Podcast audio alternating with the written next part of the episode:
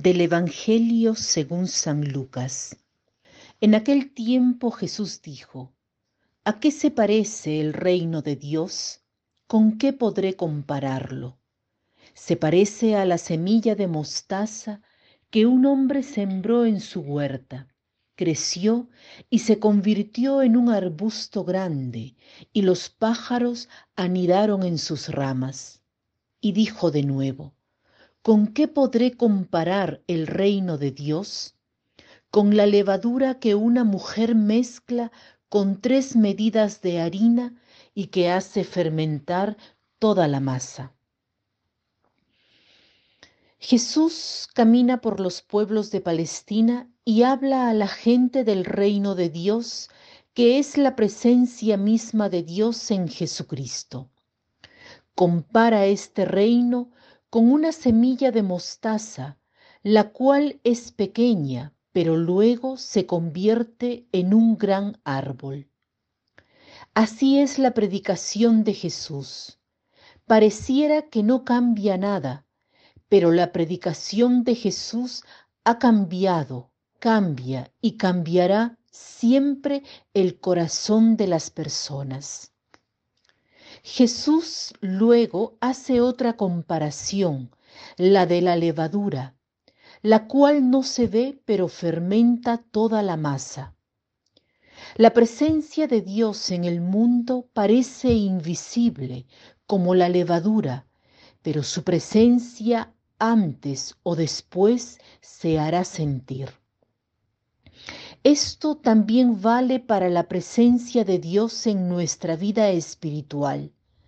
Muchas veces tenemos la sensación de que no crecemos en el amor de Dios, en la vida espiritual. Nos parece que siempre somos pequeños, pero nuestro progreso espiritual no se ve.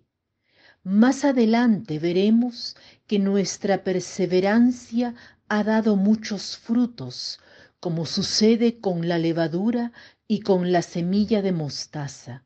No debemos temer.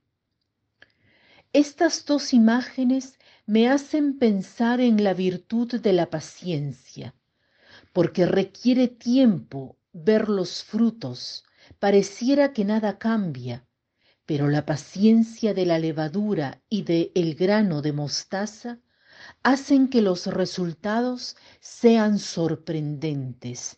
Veremos maravillas. La paciencia ha sido definida como la virtud que consiste en la disposición a aceptar con calma, tranquilidad y resignación, sin reaccionar violentamente, la adversidad y las contrariedades de la vida. Vivir al lado de quien es paciente es lindo. Tengo la suerte de vivir con nuestro fundador, Padre Salvador, quien tiene 97 años y tiene una paciencia increíble. Es lindo ver una persona paciente porque es calmada, tranquila, infunde paz, serenidad, gentileza.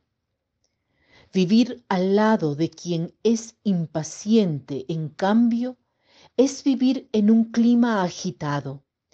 Una persona impaciente crea desarmonía, caos, nerviosismo. ¿Cómo me hago paciente? Como para todas las virtudes se requiere ejercicio. Para ser más concretos, sugeriría el método de las tres Rs.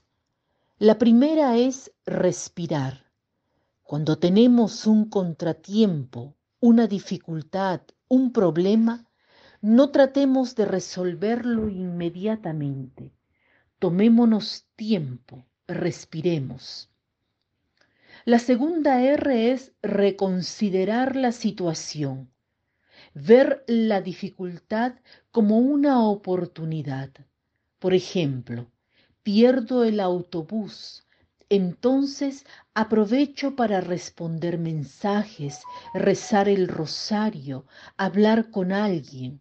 Veamos el contratiempo como una oportunidad.